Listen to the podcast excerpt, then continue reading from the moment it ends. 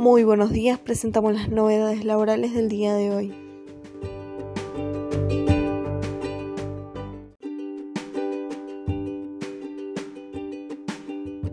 Impuesto a las ganancias. Mala reforma, mal momento. El Congreso argentino está a punto de discutir una reforma al impuesto a las ganancias de los empleados formales impulsada por el presidente de la Cámara Baja, que eleva el piso salarial a partir del cual se paga el impuesto. El argumento oficial es que la reforma pondrá plata en el bolsillo de la clase media y ayudará a reactivar la economía. Este argumento, sin embargo, olvida que los cambios propuestos generarán otros efectos negativos más graves que sus hipotéticos beneficios.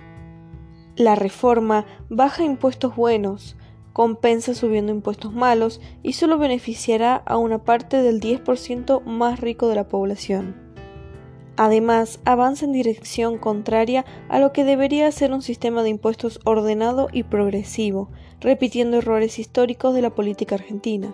Y por último, llega a un momento muy delicado de la economía y de las finanzas públicas, cuando cada esfuerzo debería estar en cuidar la frágil situación en la que estamos.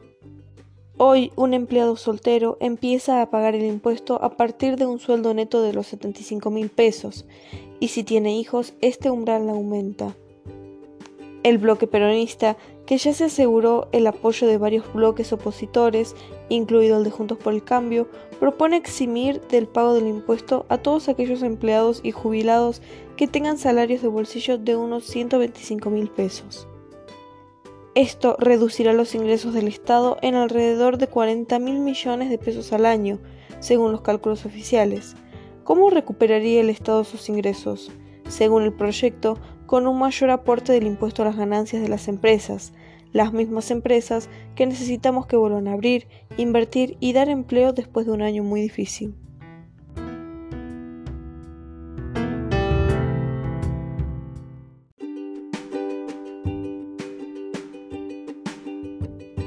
Coeficientes unificados para liquidar el impuesto sobre los ingresos brutos por convenio multilateral.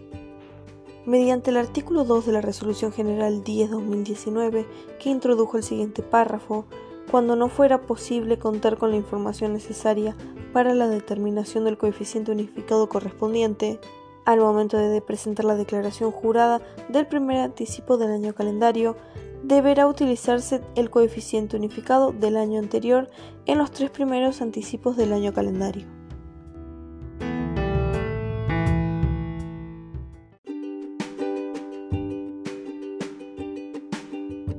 Ajuste por inflación contable e impositivo.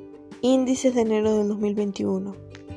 El nivel general del índice de precios al consumidor, representativo del total de hogares del país, registró en enero del 2021 una variación del 4% con relación al mes anterior. La variación interanual fue del 38.5%. Ya se publicaron los índices de RT hasta el 6 de enero del 2021.